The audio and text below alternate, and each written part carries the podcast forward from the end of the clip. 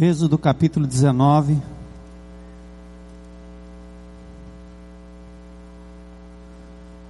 Vamos ler dos versículos 1 a 11 e depois destacar o verso 17. No terceiro mês da saída dos filhos de Israel da terra do Egito, no primeiro dia desse mês, vieram ao deserto do Sinai. Tendo partido de Refidim, vieram ao deserto do Sinai, no qual se acamparam. Ali, pois, se acampou Israel em frente do monte. Subiu Moisés a Deus, e do monte o Senhor o chamou e lhe disse: Assim falarás à casa de Jacó e anunciarás aos filhos de Israel: Tendes visto que fiz aos egípcios, como vos levei sobre asas de águia, e vos cheguei a mim. Agora, pois, se diligentemente ouvirdes a minha voz e guardardes a minha aliança, então sereis a minha propriedade peculiar dentre todos os povos, porque toda a terra é minha. Vós sereis reino de sacerdotes e nação santa. São estas as palavras que falarás aos filhos de Israel. Veio Moisés, chamou os anciãos, anciãos do povo e expôs diante deles todas as, estas palavras que o Senhor lhe havia ordenado. Então o povo respondeu a uma, unânime. Tudo o que o Senhor falou faremos. E Moisés relatou ao Senhor as palavras do povo. Disse o Senhor a Moisés: Eis que virei a ti numa nuvem escura, para que o povo ouça quando eu falar contigo e para que também creiam sempre em ti, porque Moisés tinha anunciado as palavras do seu povo ao Senhor. Disse também o Senhor a Moisés: Vai ao povo e purifica-o hoje e amanhã. Lavem eles as suas vestes, estejam prontos para o terceiro dia, porque no terceiro dia o Senhor, à vista de todo o povo, descerá sobre o monte Sinai. Verso 17. E Moisés levou o povo fora do arraial ao encontro de Deus e puseram-se ao pé do monte. Oremos. Senhor, esta noite é uma noite especial porque nós vimos aqui para um encontro contigo. O Senhor tem falado conosco através de tudo que tem sido feito aqui, Senhor. E agora, que o coração de cada um aqui, Senhor, esteja aberto à ministração da tua palavra santa. Que haja aqui, Senhor, entre as palavras do pregador, a palavra escrita, um mover poderoso do Espírito Santo para levar o teu povo a te desejar, te conhecer, te amar, te reconhecer mais do que nunca, Senhor. E nós estamos preparando a nossa casa, a nossa vida, nossa igreja, nosso grupo para uma visitação especial do Senhor. Por isso, Senhor, Toma o teu lugar na nossa vida, na nossa igreja e nesse momento agora. É o que nós pedimos em nome de Jesus. Amém. Podem sentar.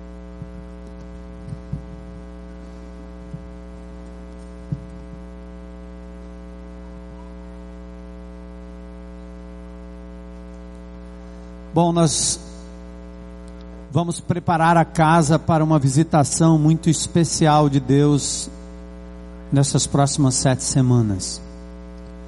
Deus é onipresente, Ele está em todo lugar, mas de quando em quando Ele escolhe visitar o seu povo com uma bênção especial, uma obra de restauração, de salvação sem igual, sem precedentes na história.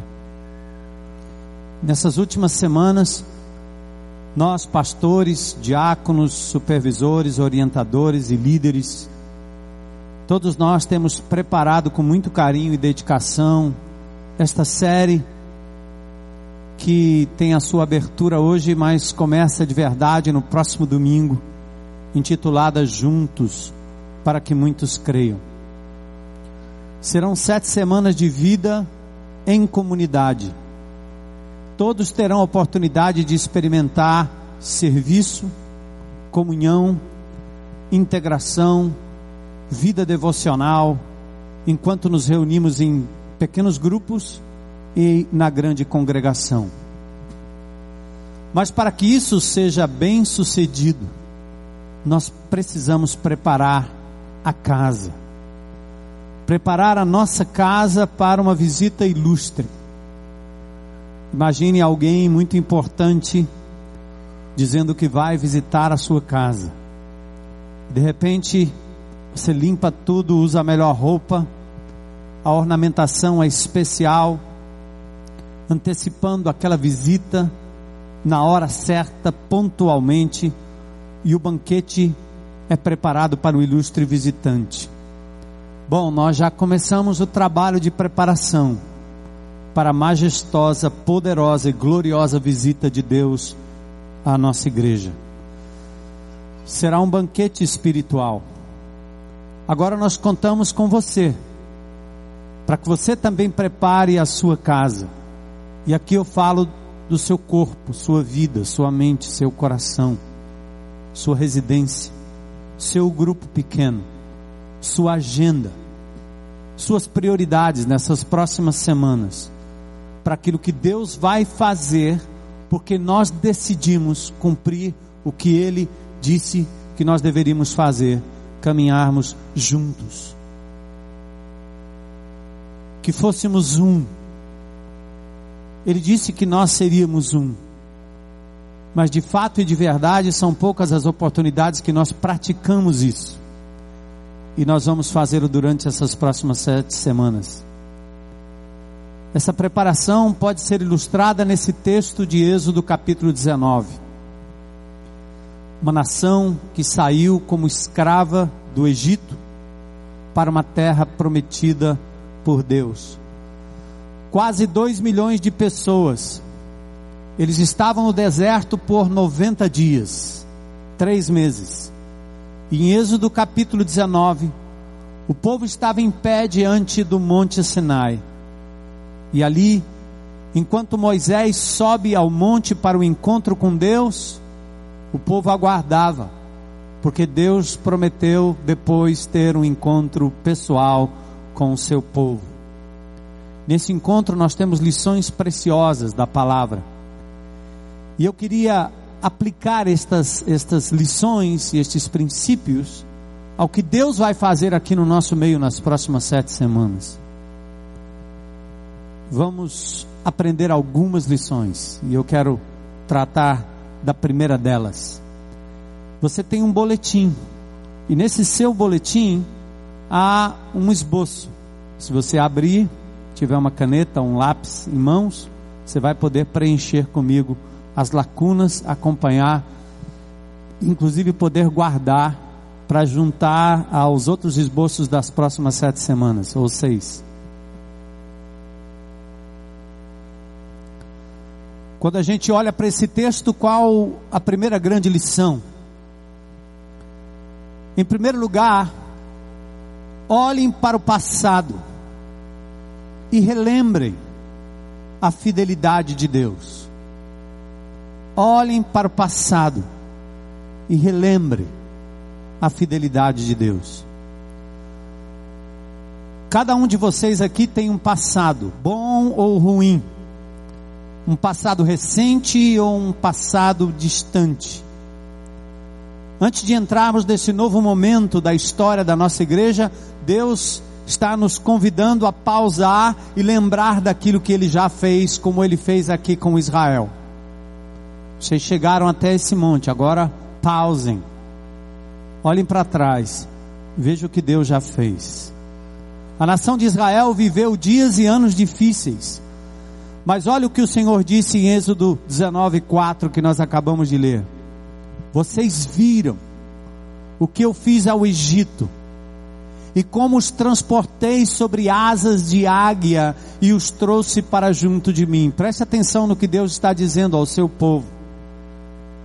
Quando um filhote de águia está aprendendo a voar, e a águia normalmente se aloja nos penhascos, o filhote pequenininho, ainda com aquelas pluminhas. ele salta. É o único jeito de tentar voar. E a mamãe águia, no instinto de preservação, vem por baixo e fica ali como uma espécie de amparo, de rede protetora para o bebê águia, o filhote da águia, mostrando cuidado. E se há queda, se há vacilo, a mãe sustenta o filhote nas asas para que ele tente de novo. E se não der certo, ela o leva de volta para o ninho, para uma próxima tentativa. Deus está dizendo a Israel: Eu os trouxe até aqui com asas como de águias. E Deus hoje está querendo que você preste atenção no seu passado. E como Deus também o trouxe aqui, até aqui, a despeito das lutas, das dificuldades, dos tropeções, das murmurações, dos problemas, das quedas, o Senhor até aqui nos sustentou. É por isso que cumpre-se o que nós cantamos aqui hoje no primeiro momento, as misericórdias do Senhor se renovam a cada manhã. Às vezes, parece que nós estamos atravessando um deserto também, como o povo de Israel, com alguns oásis. Todos os dias temos que agradecer a fidelidade de Deus, porque Ele tem nos sustentado. Colossenses 1,17 diz que Ele é antes de todas as coisas, nele tudo subsiste. Jesus é a liga que mantém todas as coisas conectadas.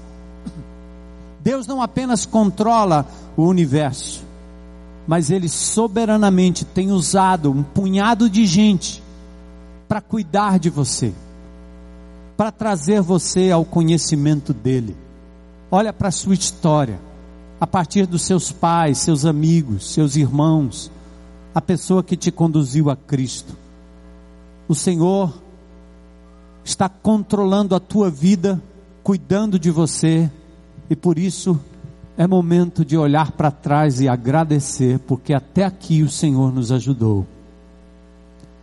Aliás, eu queria que você pausasse agora para pensar especificamente nisso.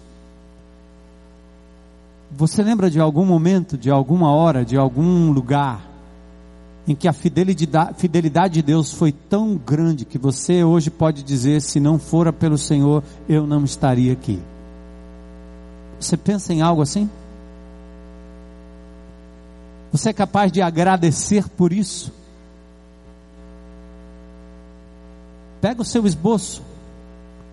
Talvez você possa escrever na, na margem aí alguma, algum momento. Ou olha para o seu irmão aí do lado, o seu amigo aí do lado e compartilha com ele. Diga uma coisa só, uma coisa só. Teve um momento na minha vida que eu posso me lembrar agora. Foi a misericórdia de Deus que me preservou. Faça isso agora em nome de Jesus.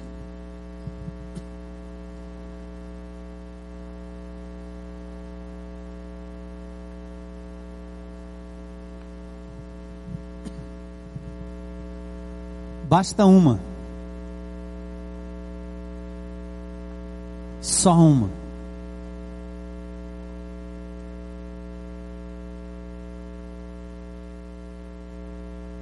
Que tal agradecermos a Deus por isso? Eu te agradeço, Deus. Eu te louvo, Senhor. Deuteronômio 7,9 diz: Saibam, portanto, que o Senhor, o seu Deus, é Deus, Ele é o Deus fiel que mantém a sua aliança e a bondade por mil gerações daqueles que o amam e obedecem aos seus mandamentos. Deus é fiel. Amém? Não é bom a gente olhar para o passado e agradecer pela fidelidade de Deus? Coisa boa. Vamos ao segundo ponto desse texto que a gente aprende aqui com o Senhor. Já olhamos para o passado, agora vamos olhar para o presente. Vamos olhar para o presente e aceitar o que Deus nos fez ser. Seu esboço é preenchido assim: olhem para o presente e aceitem o que Deus nos fez ser. Você vai entender isso já já. Todos nós sofremos um tipo de abuso na vida. Todos nós fomos abusados física ou psicologicamente durante a nossa caminhada. Todos nós tivemos a nossa identidade arranhada por palavras que nos discriminaram, nos diminuíram, nos abandonaram, nos fizeram, nos fizeram parecer pequenos. Você não presta, você não vale nada, você não é ninguém, você não pode nada, você errou de novo, está vendo como você não consegue. E aí nós tivemos nossas identidades arranhadas pelo menosprezo dos pais, familiares, amigos e às vezes até irmãos em Cristo Jesus. Mas o fato é que esse arranhão também vem porque nós demos ouvidos ao que disseram acerca de nós. Agora eu quero chamar a sua atenção para o que Deus diz de você. É importante para essa nossa caminhada que você perceba quem você é aos olhos de Deus. Em Êxodo 19:5 ele diz: Agora, se me obedecerem, fielmente guardarem a minha aliança, vocês serão o meu tesouro pessoal dentre todas as nações. Embora a terra seja minha, vocês serão para mim um reino de sacerdotes e uma nação santa. Gente, Deus falou isso a um bando de nômades. Um povo que há 90 dias era escravo no Egito, pobres, sem terra, sem moradia, sem influência política, sem prestígio, mas ouçam o que o Todo-Poderoso disse acerca deles ao pé do Monte Sinai, no meio do deserto. Ele disse assim: Vocês são o meu tesouro especial. Ouviu? Sabe que até Jesus, quando andou nesse mundo, teve que ouvir do Pai, algumas vezes, a palavra: Este é o meu filho amado em quem eu tenho prazer. Se aquilo fez bem para Jesus, que era perfeito homem, quanto mais deve fazer bem ao seu ouvido ouvir a voz de Deus dizendo: Você não é o que disseram que você era. Você é um tesouro especial para mim. Eu preciso ouvir isso de Deus de quando em quando. E aqui, Deus falou a esse bando de nômades. Era tudo que eles precisavam ouvir para prosseguir e para acreditar no que Deus tinha reservado para eles. E nós? E você? Somos especiais aos olhos de Deus e você precisa aprender não só a ouvir o que Deus diz, mas a se sentir assim e a agir da mesma forma diante do Senhor. Alguns aqui têm dificuldades em aceitar isso. Principalmente quando as, você olha ao redor num culto como esse, talvez, e diz: Puxa, as pessoas estão aqui todas arrumadinhas, todas bonitinhas, elas cantam juntos elas carregam uma Bíblia, elas parecem ter um semblante muito legal. Mas eu quero dizer uma coisa: Deus não vê o nosso exterior, Ele vê o nosso interior. Ele sabe exatamente como você está hoje. E Ele está dizendo que, a despeito do seu estado, Ele diz: hoje você é uma pessoa especial para mim. Pare com ninguém. Você tem que ouvir a voz de Deus todo o tempo, todo o tempo, todo o tempo. O mundo massacra as pessoas porque as compara umas com as outras. É o modelo, é a roupa, é o peso, é a silhueta, é o cabelo, é o corpo. E aí as mulheres e os homens ficam nessa frenética comparação, tentando ser alguém que Deus jamais desenhou. Mas mais importante do que ser esteticamente é ser internamente, interiormente aquilo que Deus nos diz que somos.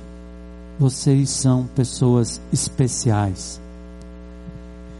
Imagine alguém que perdeu um anel precioso, diamante puro, perdeu na casa, e vasculhou a casa, não achou. Acho que foi para a lata do lixo. mas o lixeiro já passou e já levou, corre atrás do caminhão. Qual é o aterro que esse caminhão despeja lixo? Vamos até o aterro. Mas lá tem um monte de lixo. Mas qual foi o dia que o Senhor descarregou o lixo aqui? Ah, foi bem ali, naquele dia. Aqui tem um monturo de lixo. Tem uma lata que a lata não saco, lata é do meu tempo, né? Tem um saco de lixo aqui, parecido com o da minha casa. Abrimos um, abrimos dois, abrimos três, e agora eu identifico no meio daquela lixarada toda dentro do saco de lixo, esse é o meu. E vasculho lá dentro. A coisa já não cheira bem. Mas lá no meio do lixo, ah, eu encontro o meu anel de diamantes. Sabe de uma coisa? Foi assim que Deus me achou. Foi assim que Deus te achou, te encontrou. Ele vasculhou o mundo e a sujeira e a lama do pecado e ele te achou lá, porque você era um tesouro especial para ele. Nessas próximas semanas, Deus quer tratar você como alguém especial, um tesouro especial. Então, ouça o que Deus vai dizer, aceite e haja de acordo. Deus diz outra coisa para a nação de Israel que Ele quer dizer para você aqui hoje à noite. Quantas vezes eu já ouvi isso e nunca soou tão especial como desta vez. Eu espero que seja para você também. Deus está dizendo: vocês são para mim um reino de sacerdotes. Sabe o que quer dizer isso? Ele está olhando para você e dizendo: mulher, menina, jovem, você é uma sacerdotisa minha aqui na terra. Rapaz, homem, jovem, moço, Senhor, você é um sacerdote, meu sacerdote aqui na terra. Vocês sabiam disso? Êxodo 19,6 diz: Vocês serão para mim um reino de sacerdotes. No romanismo, a gente costumava ir ao sacerdote. A gente ia ao sacerdote para confessar os nossos pecados. A gente ia ao sacerdote para é, que ele nos desse uma penitência para a gente resolver o problema dos pecados. Nós esperávamos que o sacerdote orasse por nós, intercedesse por nós diante de Deus. Nós fomos acostumados a sermos povo plebe, quase nada, miseráveis, descartáveis pecadores, que precisávamos de um sacerdote para interceder por nós diante de Deus. Muitos crentes em Cristo Jesus fazem desse sacerdote o pastor. Ele é mais abençoado, tem mais poder, tem mais graça, tem mais unção Enquanto isso, as pessoas vão perdendo a sua identidade. Ouçam o que Deus diz: vocês são um reino de sacerdotes. Cada um. Será que você pode dizer isso diante de Deus? Eu sou um sacerdote. Ou se você é mulher, eu sou uma sacerdotisa. Pensa nisso. É a palavra de Deus, é o que ele diz. Você é um sacerdote. Ele reafirmou isso quando escreveu às pessoas comuns do primeiro século, aqueles crentes perseguidos, simples. Ele diz em 1 Pedro 2,9: Vocês são geração eleita, sacerdócio real. Sublinhe essas palavras aí. Nação santa, povo exclusivo de Deus, para anunciar as grandezas daquele que o chamou das trevas para a sua maravilhosa luz, do lixo para um lugar de destaque, da lama do pecado para a presença de Deus. Nós somos um reino de sacerdotes. Amém? Nós somos um reino de sacerdotes. Amém? Agora, o que que os sacerdotes fazem? Basta saber que você é um sacerdote, uma sacerdotisa, mas e daí? O que, que eu faço? Visto uma roupa diferente? Uso uma mitra? Subo no altar? Não. Olha o que o sacerdote faz. Três coisas que eu quero destacar para vocês. Primeiro, o sacerdote tem acesso direto a Deus.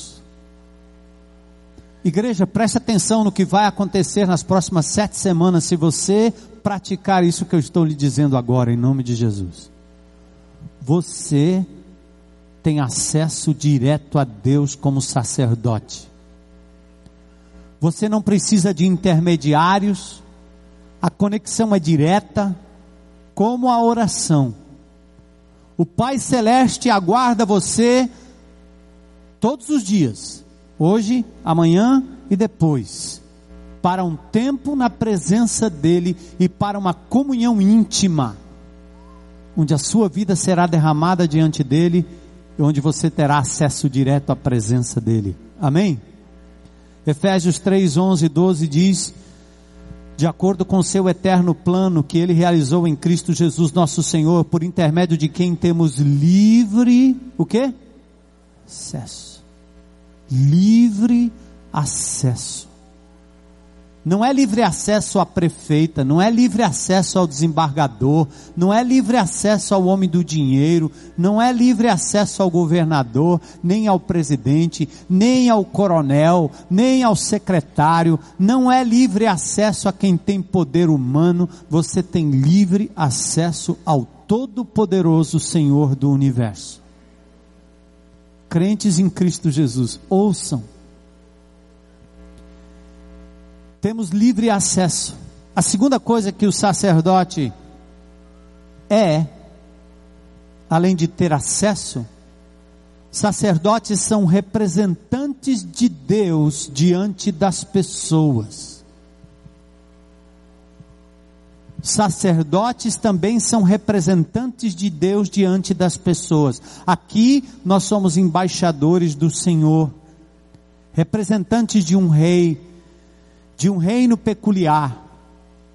Somos discípulos de Jesus e, como tais, nós vamos refletir os seus pensamentos, suas ações. E à medida que a gente anda por aí, preste atenção nas próximas sete semanas. Ah, vai ser para a vida toda, é verdade. Mas eu vou enfatizar a nossa disciplina prática dos próximos sete, das próximas sete semanas a sua vida vai falar bem ou mal do Deus que você representa como sacerdote. O irado, o impaciente, o julgador, o ausente, o isolado e o distante vão dar às pessoas a impressão de que Deus é assim. Porém, o compassivo, o bondoso, o misericordioso, o paciente, o perdoador, o amoroso, o que ama. Estes vão refletir as qualidades do Deus que representam diante das pessoas. A terceira coisa que o sacerdote faz, os sacerdotes ou os sacerdotes dedicam suas vidas ao serviço de Deus. Ele tem acesso direto, ele é representante de Deus e ele dedica sua vida ao serviço de Deus. Nestas próximas sete semanas nós vamos crescer neste item como pessoas, como família, como corpo. Vamos juntos unir a nossa disposição de amar e servir aos irmãos e à comunidade. Juntos para que a nossa cidade, nosso bairro, nossa família creia ser sacerdote, ser um sacerdote de Jesus, quer dizer que sua dedicação maior não deve ser a sua carreira profissional, seu lazer, seu projeto, sua própria vida pessoal, mas o seu sacerdócio 24 horas por dia. E como sacerdotes, vamos colher alguns frutos, muitos frutos, às vezes nenhum fruto, Vamos fazer as coisas de forma que as pessoas reconheçam, outras vezes não vão reconhecer, mas o Senhor nos encherá de forças, nos recompensará. Lembre-se, não há aposentadoria para o sacerdócio, só acaba quando nós entrarmos na presença de Deus na eternidade, quando Ele nos levar daqui.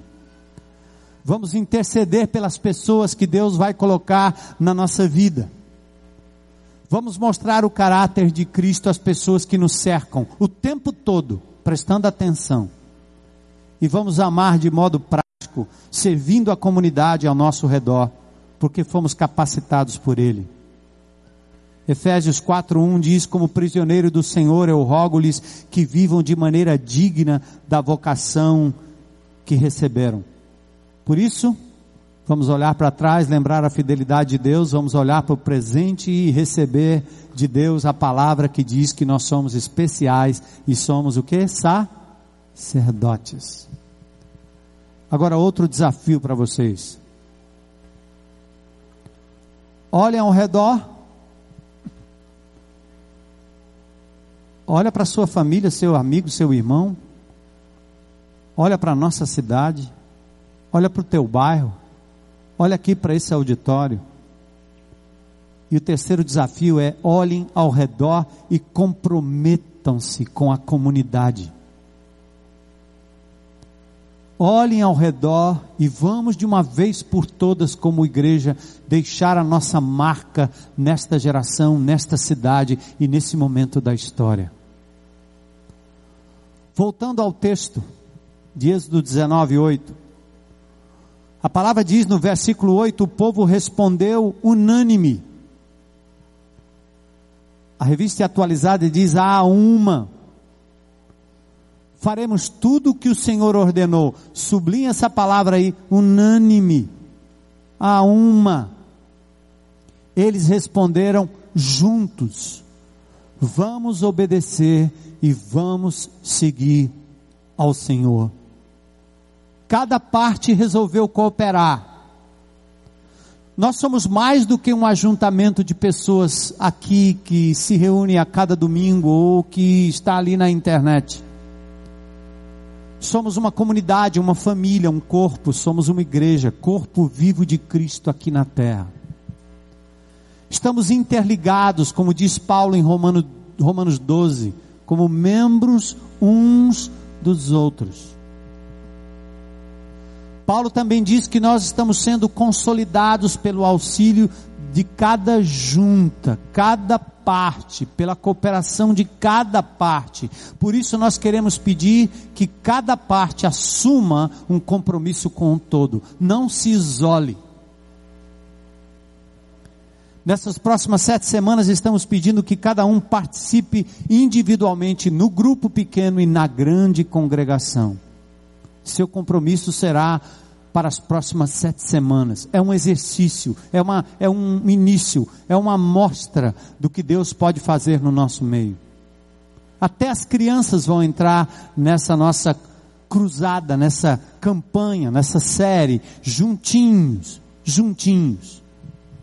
Por isso eu não quero exagerar aqui hoje à noite, mas eu quero simplesmente dizer a você, família IBC, você precisa andar com a gente nesses próximos, nessas próximas sete semanas. Você precisa responder individualmente: estou nessa. Vamos juntos. Naquilo que Deus vai requerer de você durante esses dias. Vamos juntos. Que o Espírito de Deus mova o seu coração a responder agora, agora. Pode contar comigo. Eu estou nessa eu vou junto. Vamos juntos. Amém? Que o Espírito de Deus mova o seu coração. Aqui nós não estamos pedindo que você se engaje numa atividade, é, mas queremos que você responda a uma série de ações que nós queremos sugerir a você durante os próximos, os próximos dias. Pense como família, vamos sair e entrar juntos. Você é parte dela. Não fique de fora, não se isole, venha participar desse compromisso de sermos sacerdotes e servos de maneira conjunta. E aí eu quero partir para o quarto ponto aqui. Olhem para dentro e preparem-se espiritualmente para o que Deus vai fazer. Enquanto nos preparamos para começar essa campanha que terá a visitação poderosa de Deus, que tal nos prepararmos espiritualmente para ela? Êxodo 19, 10. O Senhor disse a Moisés: Vá ao povo e consagre-o. hoje e amanhã. Eles deverão lavar suas vestes e estar prontos no terceiro dia, porque nesse dia o Senhor descerá sobre o monte Sinai à vista de todo o povo. Vamos nos preparar espiritualmente. Eu quero sugerir três passos simples para essa preparação. Ponto 1: um, separe tempo. Tempo. Os judeus aqui no deserto eram pessoas comuns, tinham que comer, dar de comer, tinham que cuidar uns dos outros, da sua própria tralha, levar suas próprias coisas, carregar a sua família, seus animais. Eram pessoas comuns, tinham que fazer manutenção nas suas tendas, tinham os filhos. Mesmo assim, Deus disse: vocês precisam se preparar para o um encontro comigo. Por isso, para tirar o maior proveito do que nós vamos fazer juntos nas próximas semanas, você precisa consagrar esse tempo e se preparar para o que Deus vai fazer. Dê uma olhada no seu boletim, na página 6. Dá uma olhada aí rapidinho, abre aí, por favor.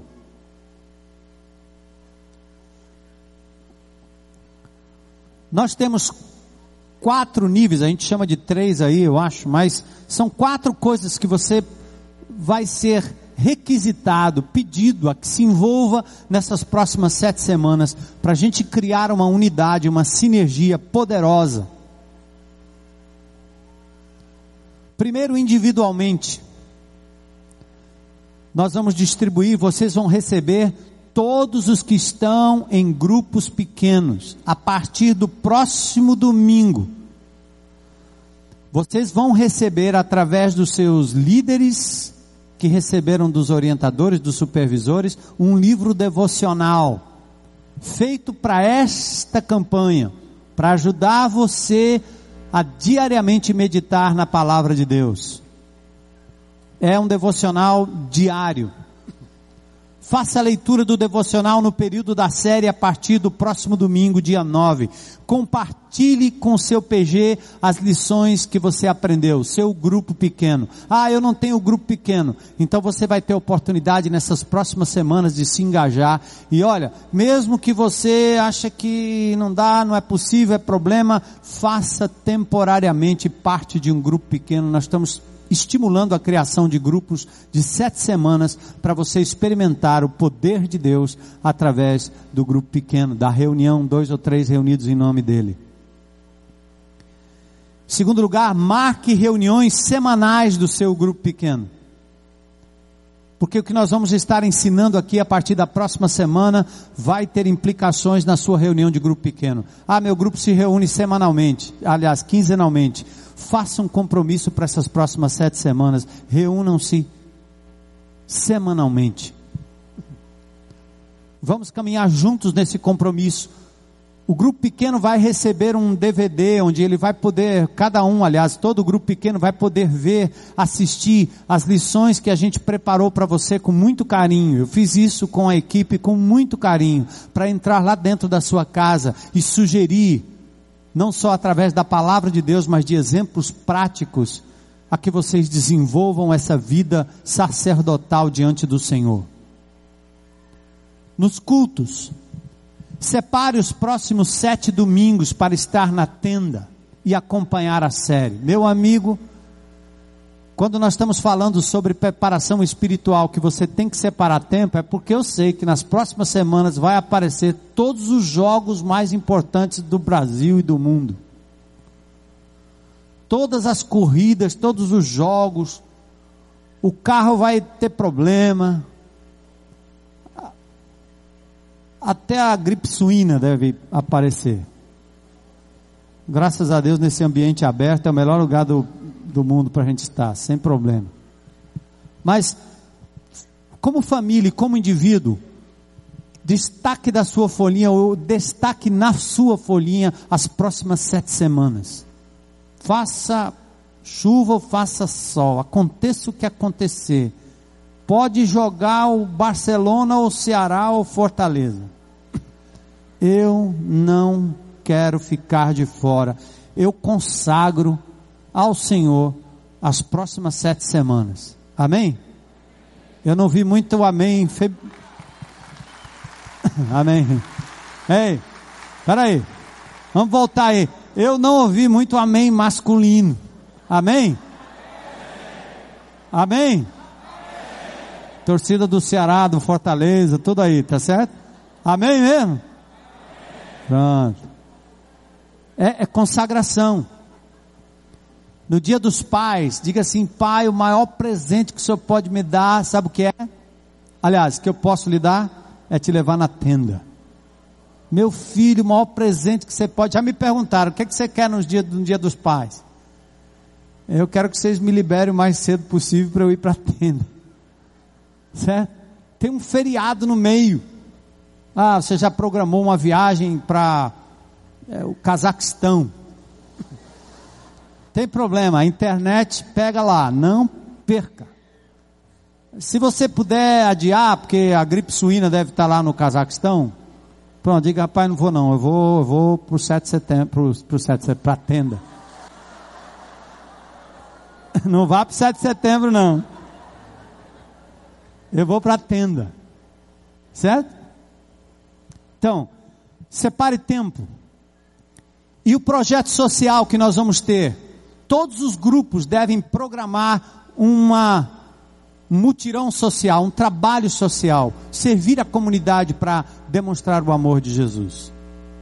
Queridos, nós estamos separando um ou dois quarteirões aqui na comunidade do Pedras. Nós vamos mapear todas as necessidades da telha furada, falta de fralda, piolho na cabeça, o que tiver na casa de quem for, fossa que precisa ser perfurada e precisa. Prego que não está na parede direito, falta um quadro, falta uma comida, falta um botão no fogão que não tem a geladeira está pifada, que a porta está se abrindo e já não, não, não gela mais nada. O quintal está sujo. Nós vamos mapear tudo isso e esta comunidade vai invadir essa comunidade, levar o amor de Jesus e restaurar essas coisas na vida dessas amadas pessoas. Amém? Já pensou que legal? Vai ser bom. Vocês vão ouvir falar sobre isso, até na imprensa que nós vamos mostrar como é que os sacerdotes do Senhor trabalham. A segunda coisa, o segundo passo para você consagrar é faça um inventário. Inventariar é descobrir como é que você está. Como é que está o estoque da sua vida espiritual aí? É como olhar para o ponteiro do combustível e pensar, aí, rapaz, não dá para continuar porque está chegando na reserva. Tem crente que gosta de caminhar na reserva. Ele anda com o combustível que ele recebeu há 10 anos atrás. Então avalie e permita que o Senhor lhe abasteça espiritualmente nesses próximos dias. Oração, jejum, palavra, comunhão. Por isso que nós queremos que Deus haja poderosamente. E Ele vai agir se você estiver preparado e abastecido. No meio desta multidão e diante do desafio de nos envolver no amor aos irmãos e ao próximo, precisamos dar conta de que o nosso coração e nossa vida precisam estar desimpedidos. Há muita gente isolada, há muita gente que não se abre, há muita gente que não quer se aproximar de ninguém. A hora é essa. Salmo 51 diz: Cria em mim um coração puro e renova dentro em mim um espírito inabalável. Peça isso a Deus. Renova, Senhor. Renova o meu interior. Me dá paixão por ti, Senhor para a gente não ser como aquela igreja em Éfeso que o Senhor teve que dizer: Eu tenho uma coisa contra você, você abandonou o seu primeiro amor. Faça um inventário. E a terceira coisa, ore, ore, ore, ore diligentemente. Nada vai nos aproximar mais de Deus do que a oração. Nada vai remover mais obstáculos humanos do que a oração. Deuteronômio 4:7 diz: "Pois que grande nação tem um Deus tão próximo como o Senhor, o nosso Deus, sempre que o invocamos." Faça lembretes pessoais de oração. Cole no computador, na geladeira, no vidro do carro, no cartão de crédito, seja onde for, oração e intercessão. Vamos orar. A minha oração hoje é: Senhor, estamos abertos ao teu mover nesses próximos dias. Amém? Queremos ser vasos nas tuas mãos. Amém? Prontos para sermos usados por ti. Senhor, mantenha o nosso coração limpo e voluntário. Ajuda-nos a enxergar o Senhor em primeiro lugar. Fazermos tudo para a tua glória, como sacerdotes e mensageiros do amor de Jesus. Pausa na presença de Deus um minuto.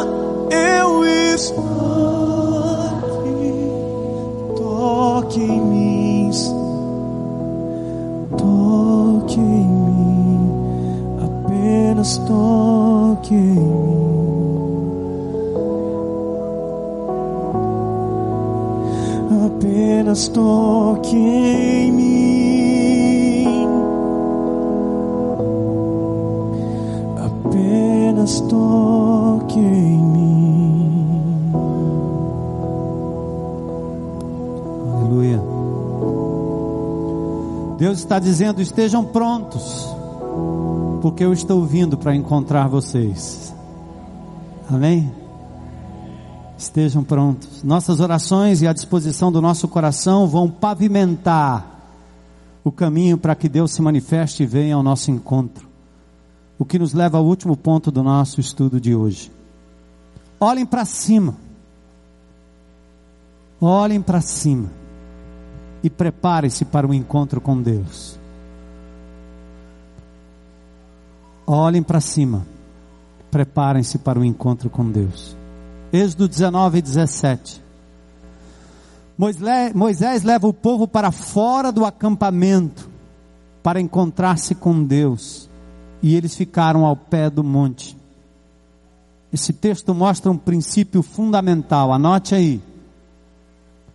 Os encontros mais transformadores com Deus acontecem ou acontecem quando saímos da rotina, do que é familiar e confortável. Os encontros mais transformadores com Deus acontecem quando saímos da rotina, do que é familiar e confortável. Queridos, muitos de nós temos o nosso momento mais especial na presença de Deus no leito de dor. Igreja, em nome de Jesus, olha para mim, preste atenção no que eu vou lhe dizer. Não precisa ser assim. Deus quer ter um encontro especial com você, não precisa ser no leito de dor. Por que que acontece no leito de dor? É quando você não tem escolha. O seu tempo já era, seu dinheiro já era, suas ocupações já eram, sua família não pode fazer nada. Você está totalmente entregue. Basta uma bactéria, basta um vírus. É bem pequenininho, mas às vezes é um instrumento de Deus para dizer a você: para. Quando um homem de Deus, um pregador, uma mulher de Deus, um líder de Deus se levanta para falar com vocês, é só a tentativa de dizer: prepare-se. O Senhor quer tocar em você, usar você o Senhor quer ter um encontro pessoal, quer demonstrar o seu poder, quer te usar para abençoar vidas. Você cantou hoje aqui comigo, toca em mim, Senhor, estou pronto. Então, separe tempo, faça um inventário, se livre daquilo que está enganchando, confesse, abra o jogo, diga: Deus, eu quero uma nova chance. Eu estou pronto a ser usado por Ti, Senhor. Olhe para cima. Prepare-se para o um encontro com Deus. É o que vamos fazer nesses próximos dias. Fora do acampamento. Vamos abrir nossa casa, nosso grupo, nosso coração para as coisas novas que Deus vai introduzir, inclusive pessoas novas que Deus vai trazer. Isto sempre representa um risco para todos nós, um desconforto mas é onde Deus quer se manifestar. Vamos sair da nossa zona de conforto, simplesmente servir o irmão e a comunidade, sem escolhas. É quem o Senhor mandar. Quem o Senhor mandar. Fora do lugar seguro, um genuíno encontro com Deus. Agora vamos voltar à cena do Sinai. Dois milhões de pessoas, homens, mulheres e crianças, e a Bíblia diz que Deus desceu até eles. Veja como o Êxodo 20, 18 descreve. Vendo-se o povo diante dos trovões e relâmpagos, e do som da trombeta, e do monte fumegando, todos tremeram assustados, ficaram à distância. Quando Deus visitou o seu povo, manifestações tremendas provocaram uma reação reverente e humilde. Nesta hora percebemos como somos pequenos diante da majestade e do poder de Deus. Eu lembro da cena em que Jesus dormia no barco enquanto seus discípulos enfrentavam a tempestade. Marcos capítulo 4. Os discípulos apavorados acordaram o Senhor Jesus e perguntaram: O Senhor não se importa que estejamos prontos para morrer? Vamos morrer. A Bíblia diz que Jesus acordou, repreendeu o vento e as ondas, e o texto diz: os discípulos ficaram atemorizados. Ué? Atemorizados? Sim, porque não era comum ver alguém manifestando tal poder. O que nós estamos prestes a ver nos próximos dias não é comum. É assustador ver a água entrando no barco. É assustador ver as ameaças que você e eu sofremos a cada dia, de todos os lados. É assustador ver o inimigo avançando. Mas também é assustador quando nós temos Deus no barco. Porque Ele faz coisas que nós nem podemos imaginar. E nos faz sentir pequeninos. E nos faz compreender o seu poder e a sua grandeza. Todas as muralhas da sua vida todas as muralhas da sua vida. O Senhor é poderoso para derrubar todas elas. Todos os obstáculos da sua vida. O Senhor é poderoso para transpor todos. Eu não sei se Ele vai fazer com todos. Mas você está preparado para Deus vir ao nosso encontro e manifestar o seu poder de forma maravilhosa e sobrenatural? Prepare-se ele faz coisas que você nem imagina. O povo de Israel viu a glória do Senhor, trovões, relâmpagos, e a certeza era uma só: Deus estava ali. Depois foram para casa impactados, marcados pela presença de Deus. Nós vamos ver a mesma coisa. Muitos dos que estão aqui serão tocados, amados, acolhidos no nosso meio. Muitos dos que estão ao nosso redor serão amados, tocados, acolhidos no nosso meio. Muitos vão testificar nesta cidade. De fato, Deus visitou aquela igreja e nós vamos estar ali. Finalmente, 40 anos depois de tomar posse da terra.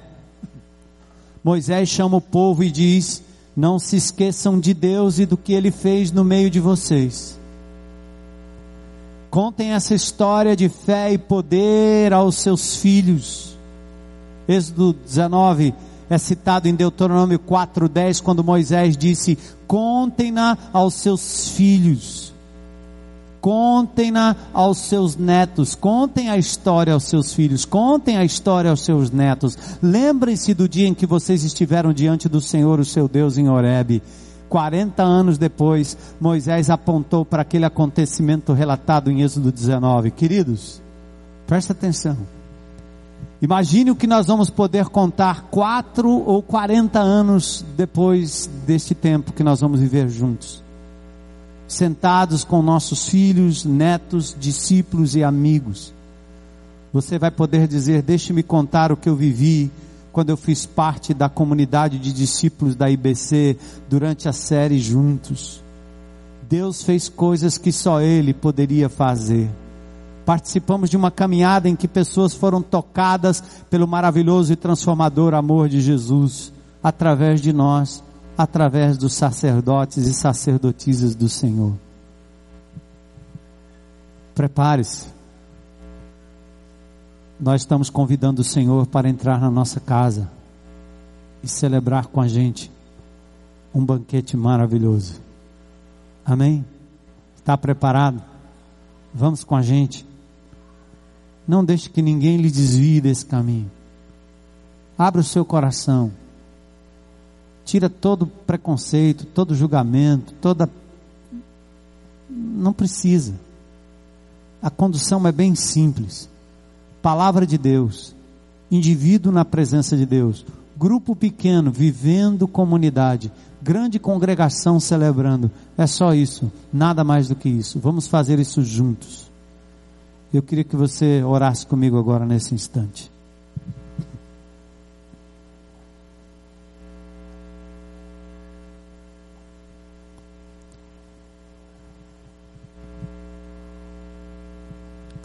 A oração agora é: Senhor,